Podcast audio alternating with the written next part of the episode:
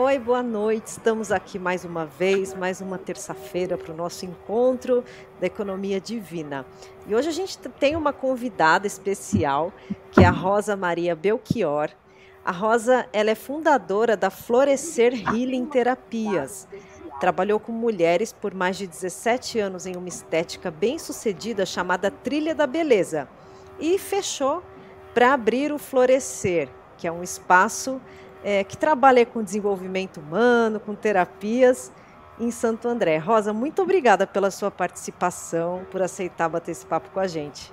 Uma Seja bem-vinda. Gratidão, uma alegria imensa. Papo de comadre, adoro. Ah, que legal. Fabi, boa noite. Olá, gente, boa noite. Boa noite a todas e todos. É, Bonita, muito obrigada por ter aceitado o convite de vir aqui e conversar com a gente e compartilhar suas experiências aí nessa, nesse processo de autoconhecimento e despertar e contar um pouquinho, né, um pouco mais assim, sobre a sua experiência. Seja bem-vinda. É, são alguns anos, né, Fabi? alguns bons anos, eu diria, né? Eu, tava, eu fui é. na Rádio Mundial ontem é, eu fiz as contas ontem, refiz a conta ontem de novo e deram 20 anos. Nossa. Trabalhando quase que especificamente com mulheres. A estética ela era voltada para mulheres e agora o Florescer é 98% do público é feminino também. E o que, que te fez trocar a estética pelo desenvolvimento humano? Conta pra gente essa sua história. Quando a gente trabalha com estética, a gente escuta muitas histórias, né? A gente acaba virando um ouvinte, um escutador. E a gente tenta, na medida do possível, contribuir com todas as histórias que a gente ouve. E aí eu resolvi estudar. Estudar para estudar, para entender, para aprender, para inclusive aprender, é, entender o meu próprio processo de, de evolução, né? E eu comecei a estudar, comecei a fazer muitos cursos e de repente, a hora que eu vi, eu já era terapeuta, eu não tinha me dado conta ainda. E eu parei, procurei, inclusive, outra, outra prática terapêutica, digamos assim, terapêutica, porque eu fazia muita massagem. E eu acabei com os braços fazendo isso. Desenvolvi bursite, tendinite, mais um monte de it nos braços e nas mãos. E era um trabalho que, que cansou muito. Foram 17 anos, né? Então, fiquei bem cansadinha. Aí eu falei, bom, agora eu preciso entender, aprender alguma outra coisa diferente, para eu poder trabalhar pelo menos até os 85, né? Se tiver cognição. que não precise tanta força física, né?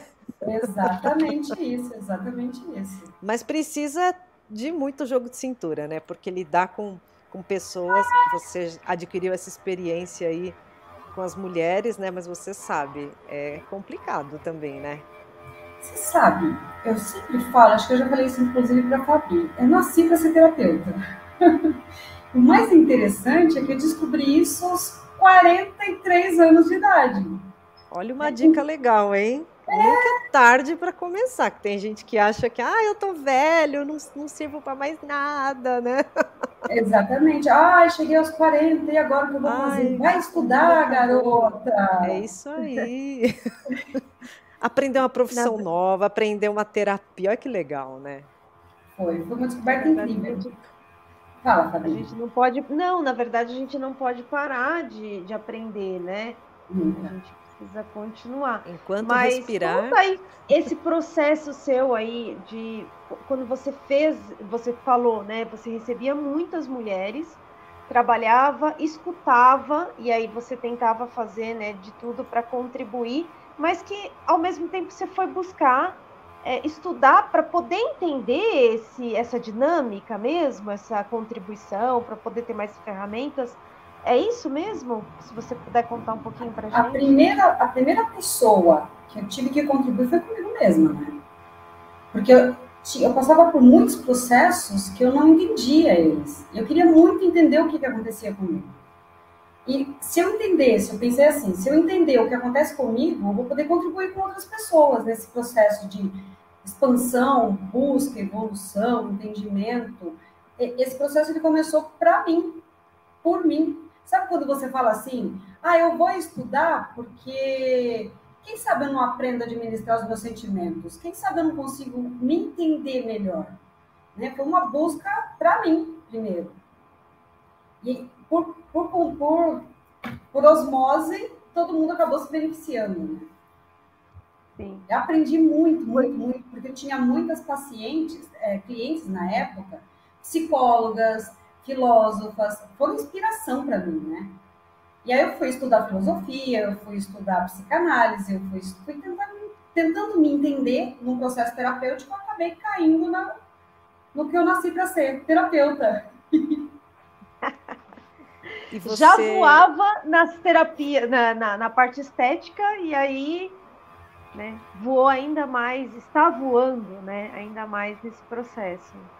O mais legal de Tu pode falar. Não, eu ia só te perguntar o que, que você escolheu, é, com quais técnicas né, você escolheu trabalhar nesse processo, mas vai completando aí, depois você me responde. Fê, eu, a primeira coisa que eu fiz foi estudar psicanálise. Dois anos num processo de morte vida, morte vida, morte e vida, porque a gente morre mil vezes estudando psicanálise, né? E a gente começa a se autoanalisar, e esse, essa autoanálise é muito ruim. E aí você precisa de ajuda terapêutica, você precisa de ajuda de outras pessoas porque literalmente você vira do avesso. Então, eu comecei com a psicanálise, depois eu fui para psicoterapia reencarnacionista, olha que interessante, um ano e meio de psicoterapia reencarnacionista. Eu me habilitei a fazer regressão terapêutica. Essa eu fiz também. É, que legal. É. uma delícia estudar isso, né? E depois veio a filosofia, e veio as barras de Axis, e veio o Teta Healing, e vieram as constelações familiares, que é um dos meus carros-chefe aqui do Florescer. Psicanálise e constelação familiar sistêmica. O Teta Healing, as barras, eles entram dentro do processo analítico de cada pessoa, mas como ferramenta. Mas uh, o carro-chefe é a constelação mesmo. Fala, Fabi. Uau. Não, eu fiquei pensando assim, é, você falou assim que é, ferram é o carro-chefe constelação e, e, a psicanálise, e a, o Teta Healing e a barra de Axis são ferramentas. Qual seria a diferença desse, dessas terapias? A diferença, Fabi, é que a psicanálise por si, ela é muito escuta, né? Então a gente escuta o paciente falando, falando, falando, falando, falando. E eu vou buscar ferramentas para, por exemplo, você chegar e falar para mim assim, Rosa, estou tendo uma crise de ansiedade por dia, eu não estou aguentando. Então, eu fui buscar ferramentas para ajudar você a passar por essa crise de ansiedade e a melhorar rapidamente. As barras de Axis, por exemplo, é uma técnica terapêutica desenvolvida por dois americanos, que é bars de barreiras, axis de acesso. Então, acessar barreiras do inconsciente. Porque muitas vezes a gente nem sabe por que está tendo uma crise de ansiedade. Né? E quando você acessa, você corre barras, por exemplo, são 32 pontos na cabeça que a gente encosta o dedo e essas barras são corridas, é, você pega, é, você acessa conteúdos que a pessoa nem tem consciência que tem. E o Teta Healing vai mais ou menos pelo mesmo caminho. O Teta Healing é uma técnica terapêutica que ela cava, por exemplo, você fala assim para mim, Rosa, eu tenho um, uma dificuldade muito grande para dormir. Desde criança que eu não, não, durmo, eu tenho insônia. Então, com o Teta Healing, eu vou cavar para tentar encontrar onde é que na tua existência está a insônia. Eu vou remover essa crença do teu inconsciente, vou baixar um download para que você tenha uma experiência mais adequada com o sono. Mais ou menos isso. Então, são ferramentas que não fica só na fala a gente vai para a prática também para contribuir da, da, de forma rápida. Eu não sou muito a favor de paciente ficar, por exemplo, no setting analítico durante cinco anos com o mesmo terapeuta, três anos com o mesmo terapeuta. Porque eu acho improdutivo, entende?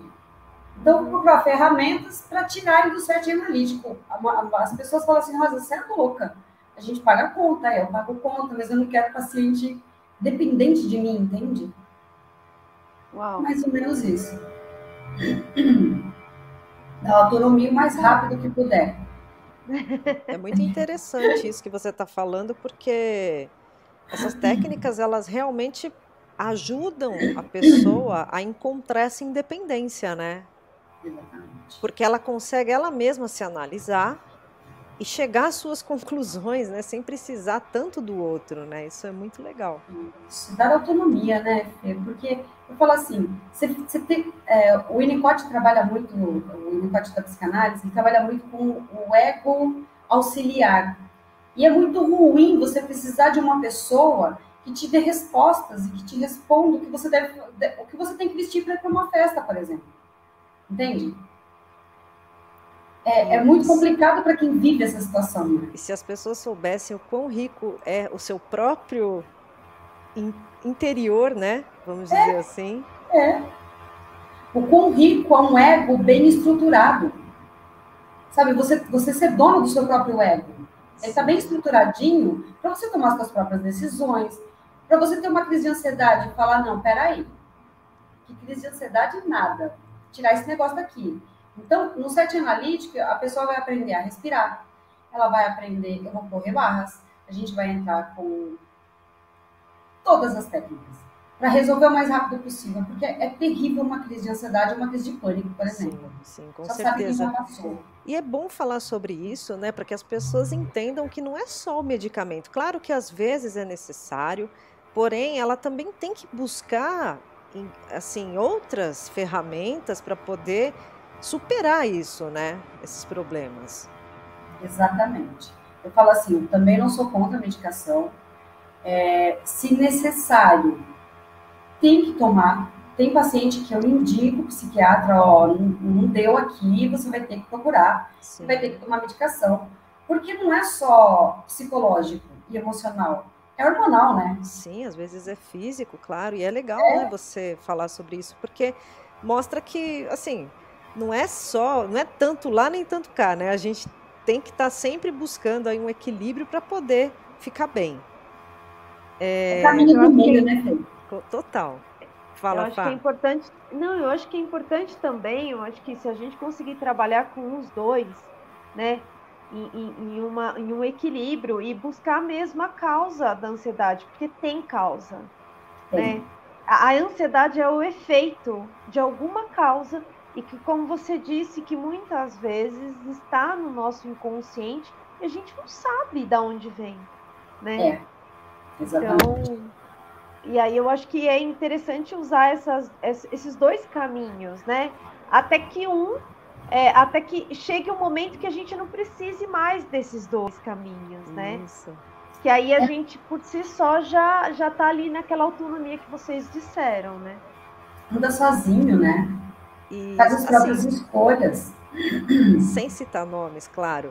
Tem algum exemplo que você podia contar para gente de alguém assim que você viu superar alguma crise, algum problema é, utilizando essas terapias? Fê, eu recebi uma paciente no set analítico que ela ficou 15 dias na cama uma depressão profunda. Então, é, fizeram, fizemos um combinado, né?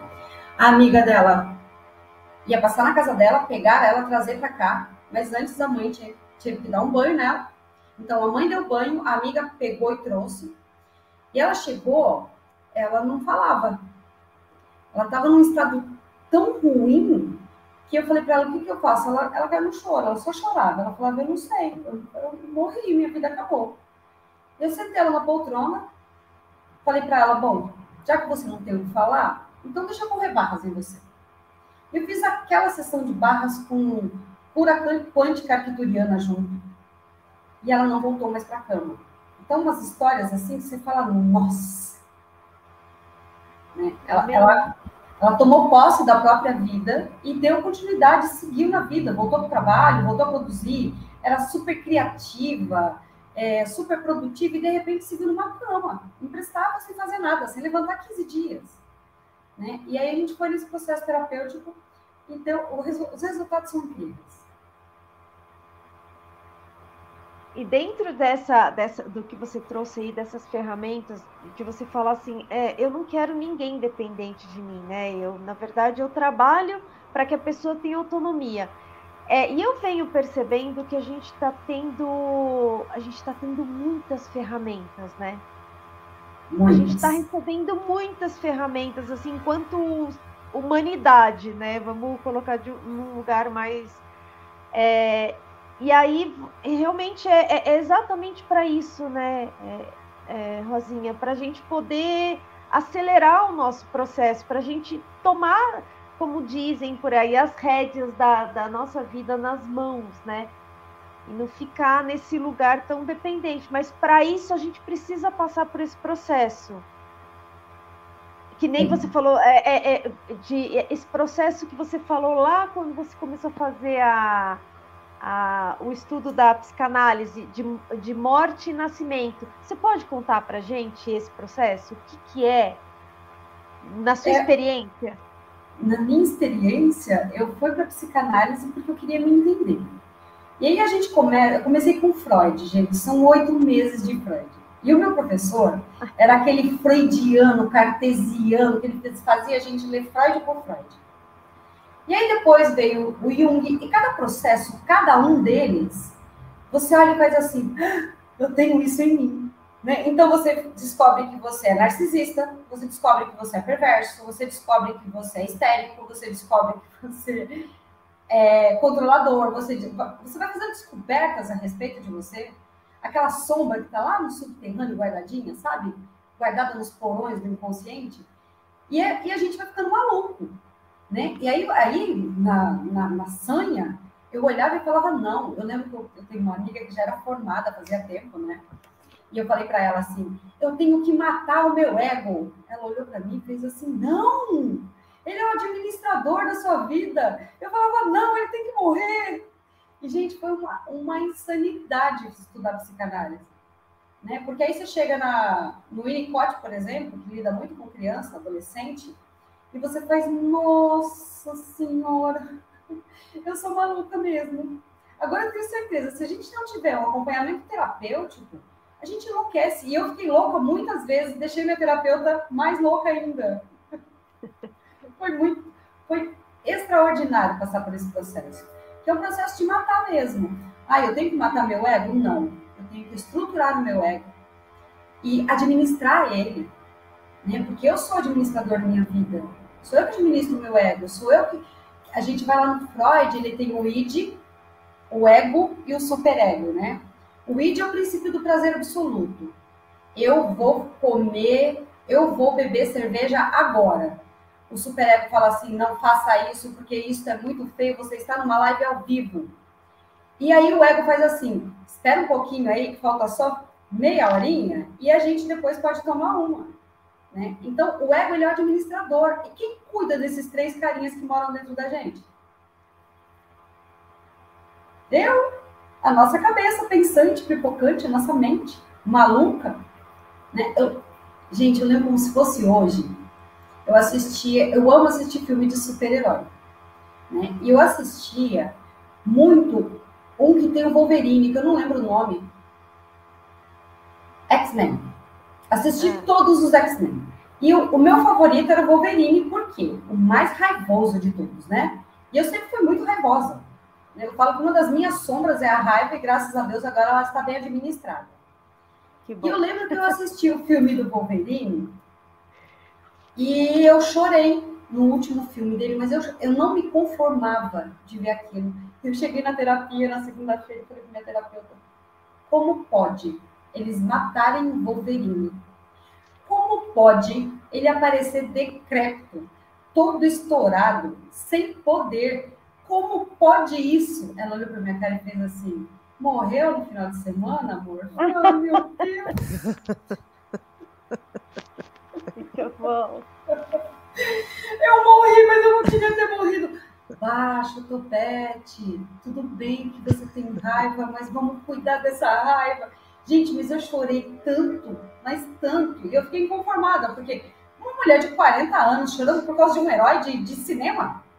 Mas qual era a pegada ali? A identificação. Eu me identificava Sim. muito com ele né? E aquilo veio para mim como uma avalanche. Eu cheguei chorando no set analítico, ela fez calma.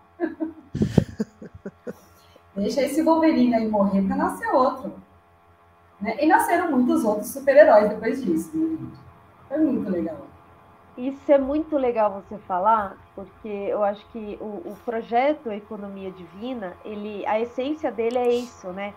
é a gente é, receber, é, se, se, é, se, identificar, é, identificar as nossas projeções, né?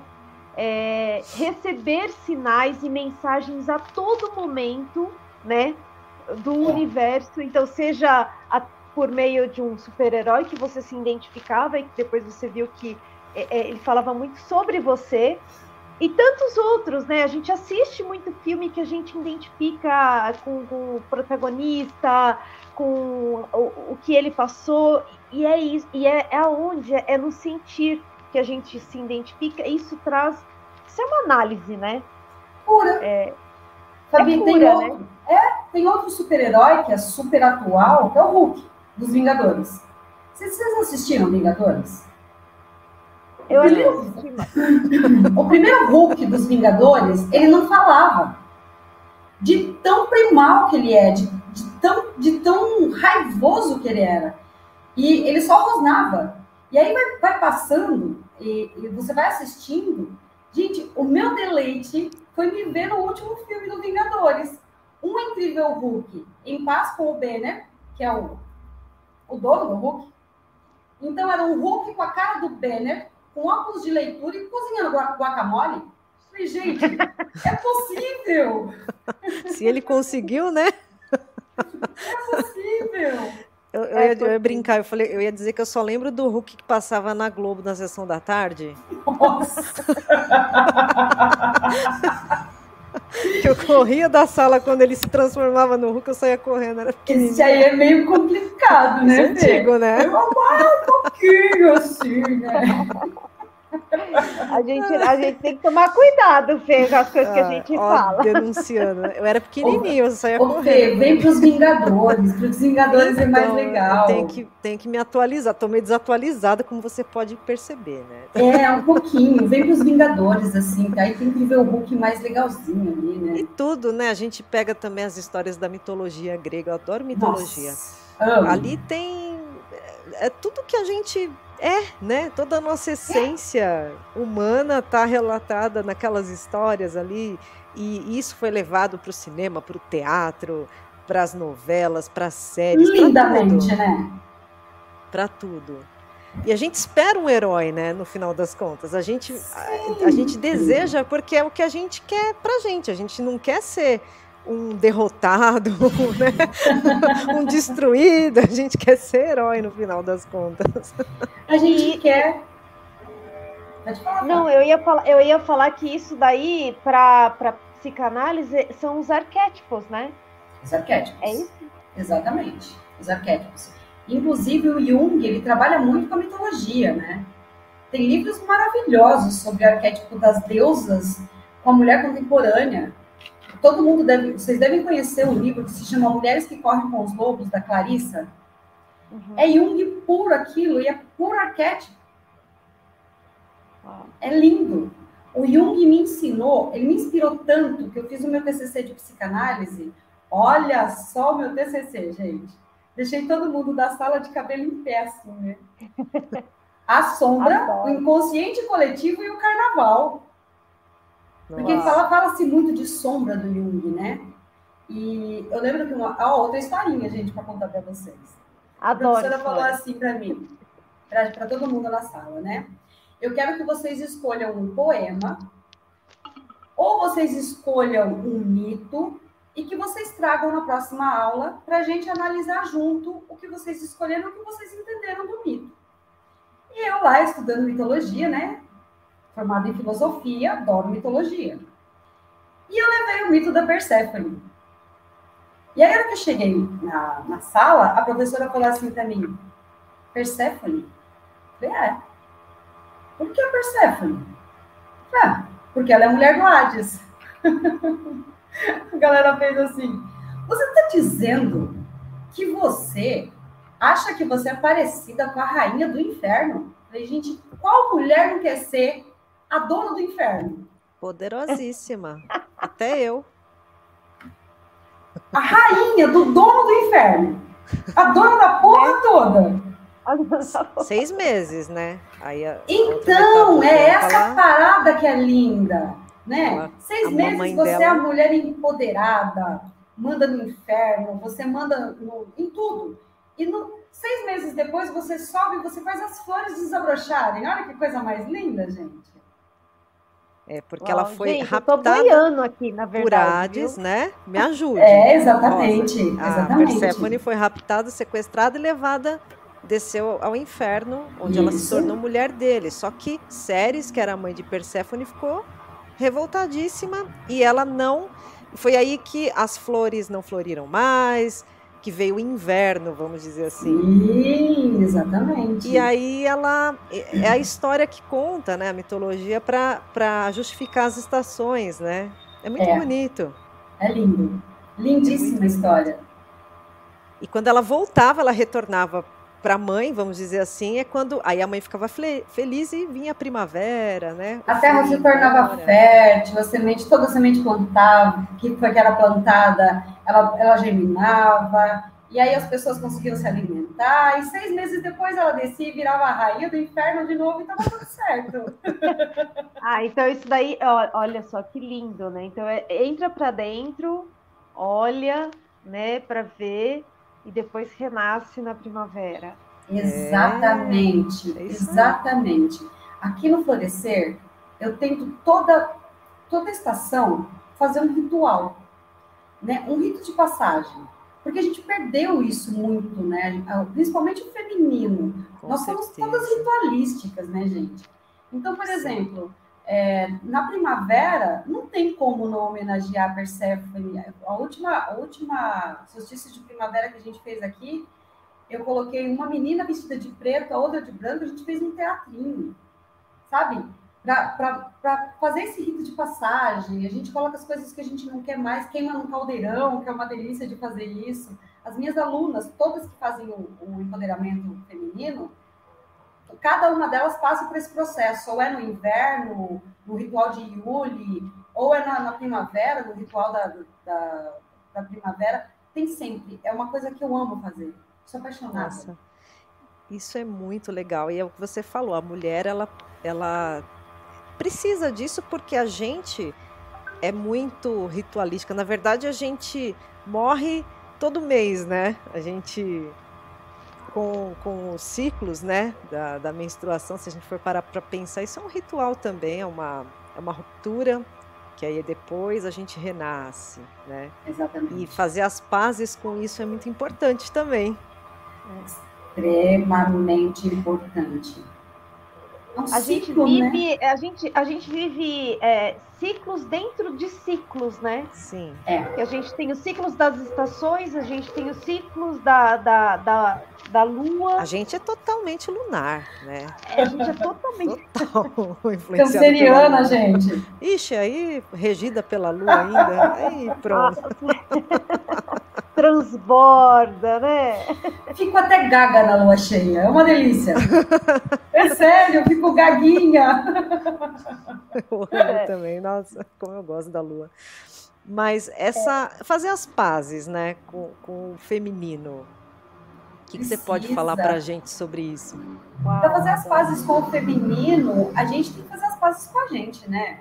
A gente tem que olhar para a fêmea que tem dentro da gente. Para a fêmea ferida, para a fêmea preterida, para a fêmea mandada, para a fêmea é, excluída, para a fêmea não pertencida, para a fêmea sem lugar.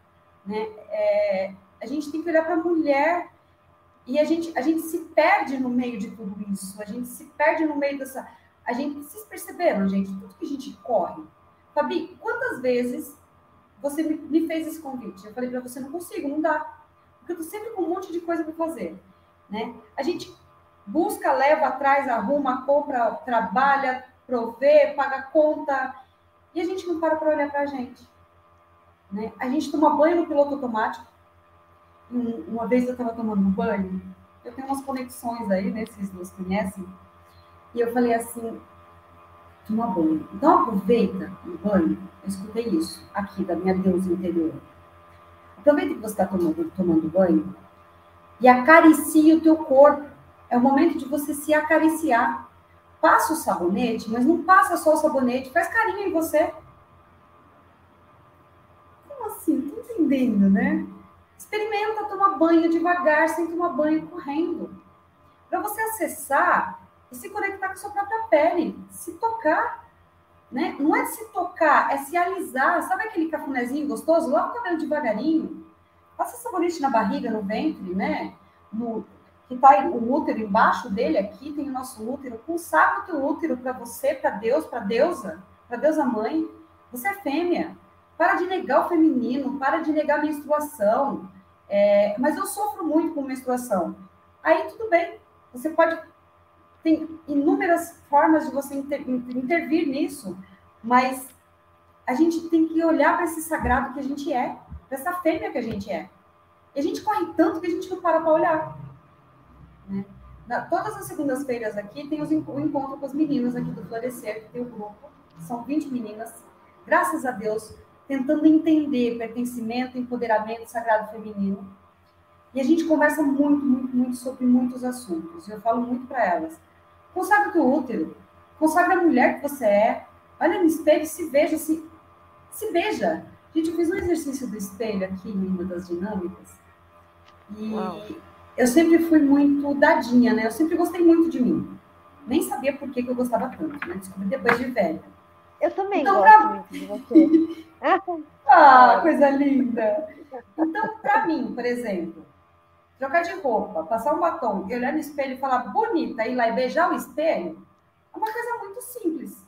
Porque faz parte do meu cotidiano. E não é de novo, né? É hábito. E eu peguei essas meninas e coloquei elas de frente pro espelho. E falei, fala oi para oi a pessoa mais importante do mundo. Isso é importante? Quem? Você ali, ó. Cara, e beijar o espelho, a dificuldade dessas mulheres de beijar elas mesmas no espelho. De falar, oi, eu vejo você, você é importante e eu amo você, olhando no próprio olho no espelho. Experimentem fazer isso, gente. Uma experiência extraordinária, transcendente. É. E é assustador ver como as pessoas não fazem isso. Por vergonha, por medo, por falta de hábito, é, acho que é mais é, é vergonha mesmo, porque ensinaram para a gente lá, quando a gente era criança, que se a gente se achar muito, a gente está se achando, né? É, mas não é só isso, também eu acho que é, é uma baita construção, baita condicionamento que a gente tem de, de padrões, né? É. Então, vende muito isso, né? Que você precisa ter o corpo X, que você precisa é, ter não sei o quê. Então, é, eu acho que isso daí entra tudo no nosso inconsciente coletivo, enquanto é, feminino, enquanto mulher, e aí sempre pro, pro, pro externo, então você precisa ser loira, ou você precisa ser morena, ou você precisa ter uma bunda grande, ou você. sei lá o que, é tudo esse. sabe, essa construção mesmo, esse padrão que foi feito de, de, de um ser inaudito que a gente consegue a, a, alcançar, né? Isso desde, a, desde o início, né? Então, você vê isso em filmes, você vê isso em novelas a todo momento, você vê isso em propaganda de. Agora a gente vem realmente mudando isso, olhando para isso. Ai, graças a, gente... Deus, né? Pois é. Então, não, gente, somos reais, né? Somos pessoas reais, assim, todo mundo é, né? Aquilo que aparece na tela ali, todo, né, é, estruturado, tem uma construção, né? Então, eu acho que é esse, esse lugar também, isso contribui mesmo para a gente sair desse lugar, né?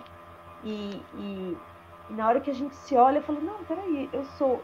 Só que isso é um treino, né? treino. E é muito difícil treinar isso, Fabi. É muito difícil. Há, há uns 10 anos atrás, mais ou menos, eu passei por um processo que eu falo que foi de bate, centrifuga, bate, centrifuga, bate, centrifuga, né? Aquele processo de. Cara, eu, eu, dizia, eu criei um mantra, né? A, em conexão com a, com a deusa, com as deusas, me fizeram repetir um mantra. Era horrível repetir ele. É um mantra tão lindo.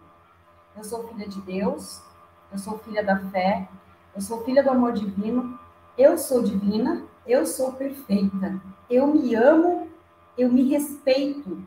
Eu sou leve e eu me aceito. até eu sou filha de Deus, esse negócio todo aí, mas ó, eu me amo, eu me respeito, eu sou leve, eu me aceito, foi terrível repetir durante mais de um mês. Eu repetia chorando, porque eu falava, cadê o respeito? Cadê o amor? Né? Eu estava naquele processo que eu te falei, psicanálise, psicoterapia, descobrindo, desbravando, tentando entender um monte de coisa. E repetir isso foi terrível. Mas é tão libertador depois que você aprende a se amar, depois que você aprende a se respeitar, depois que você descobre o que você quer ser quando você crescer, que é maravilhoso. Não tem preço. Né? É, assim, não é as lamas que a gente entra, né? Ou os ofurôs de merda que a gente entra nesse processo são intensos, mas são libertadores. É incrível. É. É incrível, é incrível o, o, quanto de leveza que a gente sai, né? Nossa. E Fabi, é tão engraçado, né? Que depois que a gente passa pelo processo, durante o processo, você fala, eu vou morrer né? Sim. E aí você escuta uma voz lá dentro de você falando: não, não vai. Você vai matar o que você não precisa. E depois que você passa pelo processo, é igual dor de cabeça, eu falo, né? Você tá com dor de cabeça, ela tá te, te atormentando. Você toma o um remédio, você esquece que estava com dor de cabeça. Né? São tiradas coisas da gente nesse processo de autoconhecimento que a gente nem lembra que existia, mas que na época matava a gente. Pois é. Eu falei é. esses dias, para esse final de semana, para uma amiga que a gente foi viajar. É, e aí eu falei assim: é como tirar com a mão. Assim. E tira com a mão mesmo, assim, você passa pelo, pelo processo assim, porque é, eu, eu entendo que o processo é da sombra para a luz e que o que está no inconsciente precisa emergir para a gente olhar para aquilo e aquilo se dissolver e ser tirado com a mão, né? E você, cara, como assim? Eu tinha isso. E aí é um alívio, né? É uma libertação mesmo. É, libertação. É você se libertar. Eu falo que é libertador, que é você se libertar da dor que você carregou a vida toda. Né? É, é você olhar e falar: quem é essa? Essa sou eu aqui. Quantos anos você tem? 50. Caraca, velho, tudo isso é. E o que, que você. Está pronta? Nunca vou estar. Tá. Né? Vou estar sempre em construção, vou estar sempre buscando mais. Eu falo que o dia que a gente fala, estou pronta, a gente perde a serventia e, o, e a vaga aqui na Terra, né? É, com certeza. Vai embora. Você, você falou que você tem essa, esses instrumentos que você trabalha, que é o Teta Healing, que é o Barra de Axis, né? Psicanálise, mas você falou que o carro-chefe é a constelação. É, você pode contar um pouco para gente como é que é essa dinâmica, enfim, para que pra, para o que serve, né? Porque pode ser que tenha pessoas que ainda não conheçam, enfim. Fabi, a, as constelações é mais uma ferramenta que é para agilizar o processo. Né? Eu te falei, eu não gosto de paciente dependente. Então, o que, que ela faz? Em duas horas de trabalho terapêutico, você assiste a história da sua vida sendo representada como numa peça de teatro. E você entende é, e ressignifica tanta coisa nisso que você olha e faz assim, não, mas eu não sou assim. Você é. Não, mas a minha mãe faz isso. Ela faz sim. Não é possível, é possível sim. O que, que as constelações fazem? O Bert Hellinger, quando criou ela, ele pegou um cientista chamado Rupert Sheldrake, que estuda campo morfogenético de animais. O que é campo morfogenético? É o sistema de comunicação dos animais. Nós temos um campo, os animais têm o um campo deles. E ele queria entender como se dava essa comunicação deles. Ele descobriu que quando o centésimo primeiro cachorro aprendeu a buscar a bolinha que o dono jogou, ele manda essa informação para esse campo morfogenético e essa, essa informação se torna patrimônio de todos. Todos os cachorrinhos vão aprender a buscar a bolinha porque o centésimo primeiro aprendeu a buscar. E o Bert Hellinger trouxe isso para as constelações. Então ela fica dentro do campo da biologia, da ciência ali. E para quem é espiritualista, uma sessão daquela espírita de arrancar os cabelos da cabeça. Né? O que, que a gente faz numa constelação? Ah, eu, Rosa, eu tenho problema de depressão. Eu tenho, sim, tenho muita depressão. E aí a gente vai acessar nessa, nessa constelação em qual geração ela está. Eu consigo acessar numa constelação até oito gerações que antecederam você e que lá na oitava geração, por exemplo, o seu, o seu sua tataravó pode ter sido escrava, tirada da, da, da África, trazida para um país que ela não conhecia, sem falar a língua. Ela foi sofrida, e naquela época eles chamavam de banzo, tá doente de banzo. Banzo é a depressão nossa de hoje. Né? Então você vai lá, você devolve para aquela ancestral, olha, avó, você é maior que eu, eu sou menor, eu não dou conta disso. Mas você é grande, eu sou pequeno, eu dou, devolvo para você o que é seu com amor, a depressão some. Parece mágica, gente. É a coisa mais incrível do mundo. Ela vai baixando, ela vai reverberando no, no sistema inteiro e ela vai curando essa depressão. E a hora que a pessoa percebe, ela está livre. Então, é, a gente pode entender que, na verdade, essa depressão nem era da pessoa. Ela simplesmente estava é. reverberando um sentimento de um antepassado. Exatamente. Isso é muito comum? Muito, muito. É o que nas constelações a gente chama de lealdade invisível, Fer. Por amor ao meu sistema, eu sou leal à doença dele. Isso acontece muito com câncer, é, autismo, muito autista. É, não, não, é curável, tá, gente? Mas é melhorável. A pessoa consegue ter autonomia depois de uma constelação. Autismo não tem cura. Autismo, eu falo que a, galera que é autista, eles estão passo à frente da gente, né? Eles não estão aqui. É, dá para a gente resolver muita coisa nas constelações olhando para trás, olhando quem veio de antes. Porque a gente traz e a gente carrega. Ô Fê, eu fiz uma constelação de uma moça que tentou suicídio. E a mãe, desesperada, veio trazer ela para fazer uma constelação. E a gente descobriu que tinha muito suicida no sistema dela. Meu Deus. E a família sabia, tinha conhecimento disso? Não. Não. Nossa não sabia. Depois vem as histórias, né? Porque geralmente depois da constelação a pessoa vem falar comigo, ela fala, nossa, eu perguntei para minha mãe, eu perguntei para minha avó, e menino, meu tio, meu, meu primo, não sei quem. Aí ela meu, descobre. Meu tataravô, ela descobre. Gente, descobre. que incrível. É. E a, a, constelação, ela só é possível com a pessoa presente? Não. A gente consegue fazer com boneco também. Bonequinho na mesa ou na água. Constelação está sendo muito usada na, em vara de família, Fernanda. O, tem, tem um juiz na Bahia que ele não define com quem vai, vai ficar a criança sem constelar antes. E o que, que ele faz? Ele coloca um pote com água, coloca um bonequinho representando o pai, um bonequinho representando a mãe e um bonequinho representando a criança. Para onde a criança for, ele define, vai ficar com esse aqui. Nossa. E ele tem incrível. só 95% de acerto. Cara, olha só que incrível. É, é. É uma coisa louca fazer constelação na água também. Nossa, Porque que se, legal. Se pessoa. É... Não, e a água é condutora, né? Total de é, energia. É. Então... Você coloca o bonequinho, de repente o bonequinho tomba, você faz. Aí você vai pra casa constelada e faz assim. A sua mãe tá viva? Não, ela morreu faz 20 anos. Você faz, ah, entendi porque que deitou o bonequinho. Gente, parece coisa paranormal, coisa de outro mundo. É, eu, eu, fiquei sabendo esses tempos atrás aí que estão fazendo constelação com cavalos também, né? Ah, extraordinário, extraordinário. Você conhece? Eu nunca vi, eu fiquei super interessada. Gente, eu nunca tinha ouvido assim, falar nisso, com cavalo. É, é você vai para o Maras e você coloca os papéis nos cavalos, né? Esse aqui vai ser o pai, aquele ali vai ser a mãe, esse aqui vai ser a dificuldade da pessoa, esse aqui vai ser o constelado e os cavalos se movimentam. Eles, eles, eles andam. E conforme eles vão andando, o constelador vai interpretando o que ele está dizendo. E numa dessas constelações, um do, o meu professor foi assistir uma que ele disse que estava na beira do Aras, assim, né? Ele é médico veterinário.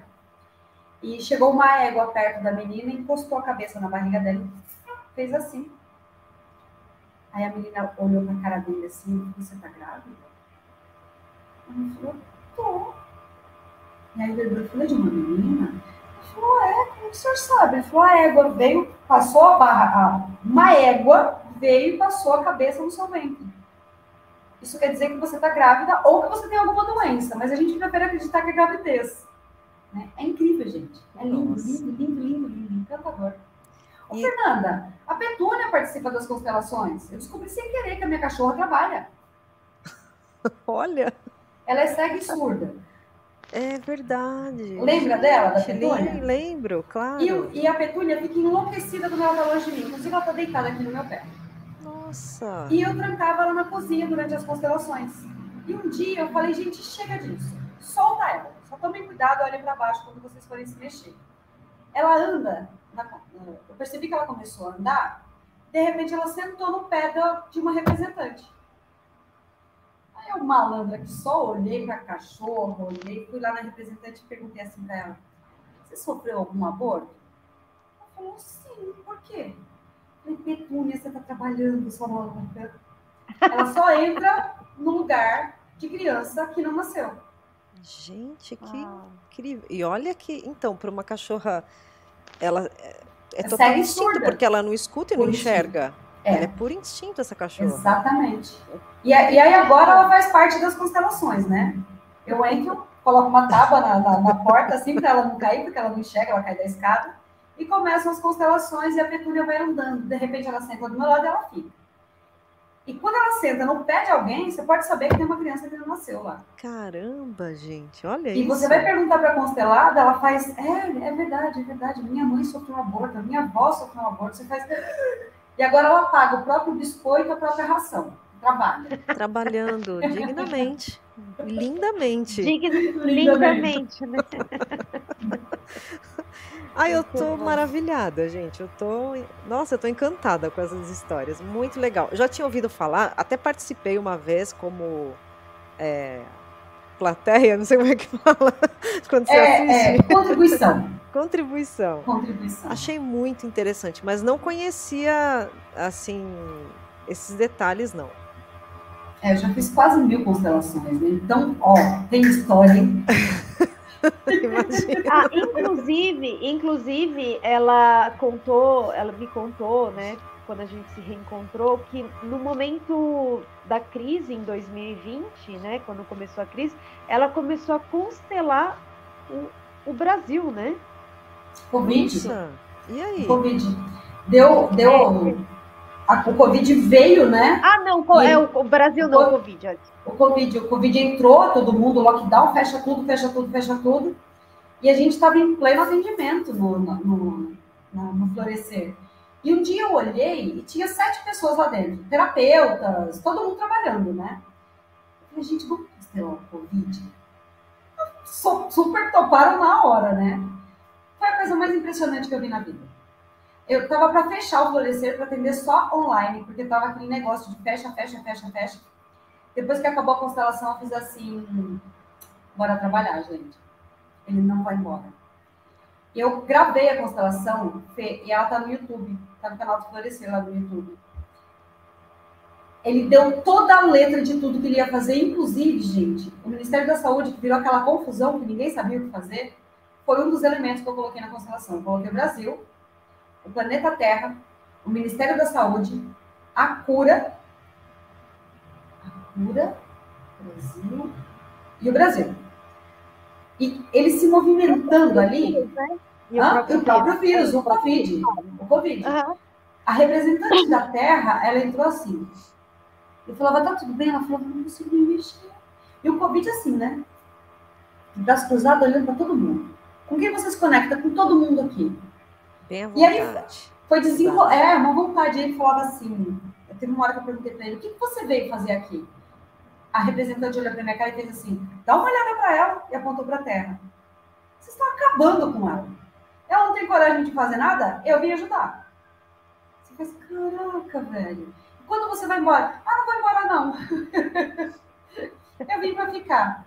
É assustador assistir a constelação. Eu reassisti esses dias. Eu falei, caraca. E naquele dia eu decidi, gente, nós não vamos fechar o florescer nós vamos continuar trabalhando, porque as pessoas lá fora precisam da gente.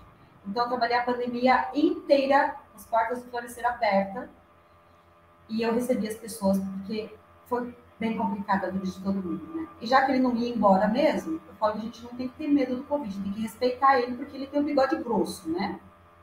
Agora ele já não é tão mortal mais, a gente aprendeu a lidar com é. ele, tem vacina, né? A gente descobriu que a gente consegue respirador e mais um monte de coisas, os médicos, os enfermeiros, a gente aprendeu com esse cara. Então, ele veio para ficar, e já que ele veio para ficar, a gente trabalhou a pandemia inteira, sem parar um dia. Puxa. É, tá lá a constelação. Que Depois quiser assistir, Vamos é colocar depois bem na descrição. A gente põe na descrição aqui. É bem legal. O link, o link, é. Para é. poder assistir. Muito bom. E esses dias aí eu entrei no seu Instagram e aí eu vi que você estava anunciando é, um evento que você vai fazer esses é nos próximos dias. Você pode falar é. um pouquinho sobre isso? Isso vai acontecer esse final de semana. É sexta à noite, sábado o dia inteiro e domingo o dia inteiro. É o curso de imersão sobre prosperidade e abundância. Eu gosto de falar abundância e prosperidade, que é mais gostosinho, mais gostoso na minha boca, né? Porque abundância não é só dinheiro, prosperidade não é só dinheiro.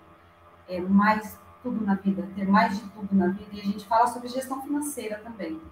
Mas eu peguei o Teta Healing, as barras de Axis, é, as constelações e a espiritualidade, claro, não poderia faltar.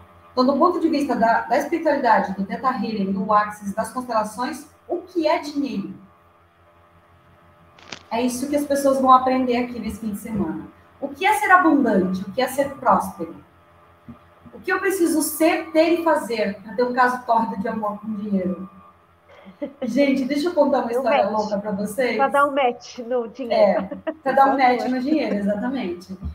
Quando eu sentei e escrevi esse curso, eu dou ele junto com a ela é minha parça, né? Eu estava falida. Falida falida. Inclusive com o nome sujo no banco, porque eu não consegui pagar o empréstimo que eu tinha pego antes da pandemia. O Paulo trabalha, meu marido, com um projeto de ferramenta para automobilística. Vocês imaginam se ele tinha serviço, né? Não. E a gente faliu. E eu escrevi o curso. E aí eu falei assim, acho que eu vou montar com a Ione e a gente vai sentar, dar uma aprimorada nele. Eu joguei todas as informações lá. E a gente aprimorou ele depois. E eu vou ver, acho que eu vou dar. Mas como é que eu posso dar um curso de abundância e prosperidade se eu sou uma fraude? Eu tô falida. Como é que eu vou ensinar isso para as pessoas? Olha a ética, né? A moral. Cara, a moral, que moral que eu tenho. Que moral que eu tenho para ensinar abundância e prosperidade? Ué, tem experiência do que não fazer, né? É uma boa, pode começar por aí. É, se eu tô com o nome sujo, como é que eu vou ensinar abundância e prosperidade? Como é que eu vou falar sobre dinheiro? Isso é uma vergonha na vida. E aí eu falei, bom, fechei o computadorzinho e falei, fica aí, filhinho, eu escrevi ele em fevereiro. Foi o ano passado isso. Eu fiz 228 constelações o ano passado. Em novembro, eu estava com o meu nome limpo, com a casa arrumada com o dinheirinho guardado. Eu falei, agora eu não sou mais uma fraude, eu posso olha dar um curso, não é? Olha, olha o universo te dando a resposta.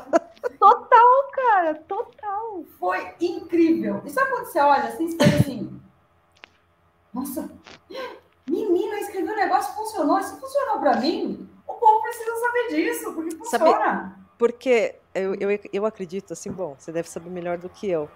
Você escreveu, você colocou e soltou, né? É. Soltou. Coloquei, escrevi e soltei. Eu deixei o computador fechadinho.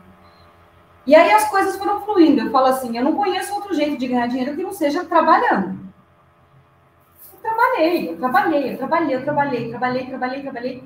E aí chegou em novembro, eu olhei para Ione e fiz, Mix, bora montar um curso junto? Ele está escrito já. A gente ajusta ele, a gente dá ele junto. Feito, feito. Bora fazer dinheiro. Porque ele podia. Né? Já não era mais uma, uma fraude, uma vergonha fazer isso. Gente, foi isso que aconteceu. E é por isso que esse curso existe.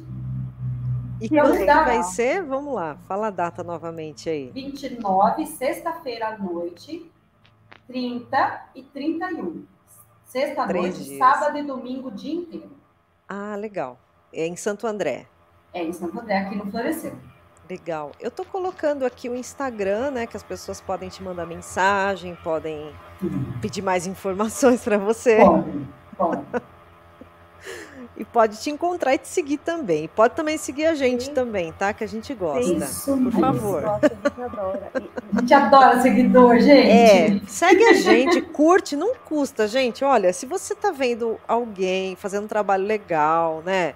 É, vai lá, dá uma curtida. Você não vai gastar o dedo, né, para curtir. Não, né? E se- segue a gente, porque a gente tem umas ideias bem legalzinhas na cabeça. Tem, às vezes Pois a gente é. fala bobagem, mas a gente também acerta. Às vezes a gente acha que a gente é uma fraude, aí o universo vai e Mostra. você não é. Tá você vendo? é bonita, você é rica. Fica, gata! Você nasceu pra ser uma estrela e pra brilhar. Uma- É. Ah, que papo gostoso. Dá até. Não, Muito não bom. dá vontade de encerrar, mas a gente tá chegando no final já. Ah, puxa Ah. vida! Já tá acabando! Mas agora que você já, já conhece a casa, né? Agora que você já chegou aqui, você pode voltar mais vezes para falar mais Ai. sobre tudo isso. Eu vou adorar fazer isso, gente. Mas eu tenho mais uma pergunta. Você quer Pode falar mais fazer. alguma Você gostaria de falar mais alguma coisa ou sobre a sua experiência? Que vem, que você está sentindo sobre o seu trabalho, enfim, para dar mais informações? Eu quero falar uma coisa. final. É, para quem não sabe aqui, gente, a Fabiana e eu, nós estudamos juntas na mesma escola, quando a gente era criança. É. A Fabiana me ensinou uma das maiores lições da minha vida, que eu não posso contar para vocês aqui, porque ela é meio. Do jeito que eu conto, ela fica bem excelentinha, né? Mas a Fabiana me ensinou que eu não tenho que me sentir menor que ninguém. Eu tinha acabado de chegar da roça e a Fabiana falou para mim assim: lembra que todas as pessoas vão contar, Fabi? Ela chegou em mim, eu estava no banheiro, ela falou assim para mim: o dia que alguém olhar para você de baixo para cima, de cima para baixo, olha para ela e pensa que ela tem dor de barriga, igualzinho você. E é pedido, é, ela faz cara feia e ela se contorce para fazer cocô. Então não se sinta menor que ninguém. Gente, essa garota tinha 13 anos. Lições 14. de sabedoria. Olha Sabedoria de Fabiana. E passaram-se 30 anos. E Fabi, eu falei pra, falo pra, até hoje essa frase para as pessoas. Né? Num momento periclitante da minha vida, você me salvou Tá frase. vendo? Mas é verdade. Isso é uma. É. Pô, momentos. Isso é, a, Olha, é- isso, isso é a parte do dela, alto né, dos Fê? 13 anos, né? Gata, você acha? Do alto dos 13 anos. E a Fernanda foi uma delícia de encontro de alma aqui no Florescer, num evento que a Fabiana trouxe para o Florescer, gente. Então, gente, Pois tem é. uma, uma coisa para dizer para As vocês. bruxas se reconhecem. né? Gratidão por vocês Ah. existirem. Não desistam do projeto de vocês, que ele é lindo, lindo, lindo, lindo, lindo. E eu amo esse nome. Economia Ah, divina. obrigada. Adoro eu também. Mas eu preciso contar um pouquinho dela, né? Conta. Porque ela, ela chega na escola bonita, como ela é, né? Bonita, cabeluda, linda. Aí o- os meninos ficaram doidos. E as meninas também ficaram doidas. No né? outro sentido, né? No outro sentido. Chegou abafando a banca, como diz o outro. Pois é, e aí Botou ela a ficou- mulherada toda assustada, né? Falou, ai, ai, ai. E É, os meninos também. E aí ela vai, imagina, adolescente, a gente foi pra onde? Pro banheiro. Aí eu falei, só que foi muito legal, porque em 2020, é, em setembro, assim, no segundo semestre, é, fazia muitos anos que a gente não se via, e aí eu tava, fui comprar. Fui comprar frango na Karen. Isso mesmo, lá na Karen, na boutique do frango. Pois é, Fazendo Mascarada, propaganda na cara. mascarada. E, e aí eu começo a escutar a voz. Eu falei, cara, eu conheço essa voz. Aí a gente se reencontra, mas a gente não podia se abraçar, porque tava bem, né? Aquele lugar. Aí ela falou, eu falei de você essa semana, que você salvou a minha vida. Aí ela contou essa história, eu falei, meu Deus! Que coisa É tão doida! engraçado, né? Você vê, então, às vezes. Mas é isso, gente. Às vezes a gente ouve um negócio de alguém, a pessoa não tem nem consciência, né? Que aquilo foi tão Pois é. importante. Por isso que, que eu digo, falem, né? A gente tem que falar as coisas, né? Porque Não, e eu falei de um jeito bem maloqueira que eu sou, né? A Eu gente é, né, bebê? Ué, Bonito que nem ela. Eu dei uma floreadinha, né? A gente tá em rede nacional, assim, né? A gente, 13, 14 anos, né? Duas garotas. E assim, é, eu É, não que esqueci bom. você, Fabiana. Você sempre morou no meu coração e na minha memória. Inesquecível. Né? E Fernanda, você é uma deusa que eu amei conhecer. Ah, obrigada. Nossa, eu também amei te conhecer, muito legal. E a gente tem que se ver mais vezes, né? Pessoalmente, online e tudo mais. Precisa, precisa. Precisamos muito. Ai, gente, que Muito legal. bom, gente. Então, eu quero agradecer muito a sua disponibilidade, sua participação. Muito obrigada por estar Eu aqui com a gente. Nessa horinha passou tão rápido, mas Nossa, ai, foi muito legal, foi muito bacana mesmo. Muito obrigada. Eu também quero agradecer muito aos seres que vocês são, gente. Além de bonitas, né? Eu a gente vocês. temos linda Todas. gata. Todas. Né? Adoro. Adoro. Muito bom. Um beijo no coração. Amo vocês, gente. Gratidão por Também. vocês existirem. Pessoal, Amém, obrigada pela participação, quem ficou até aqui com a gente. Muito obrigada. E a gente Muito se bom. vê aí na próxima semana. Vamos para mais uma, né? Para conta. Tchau, gente. Tchau, gente. Até mais. Beijo.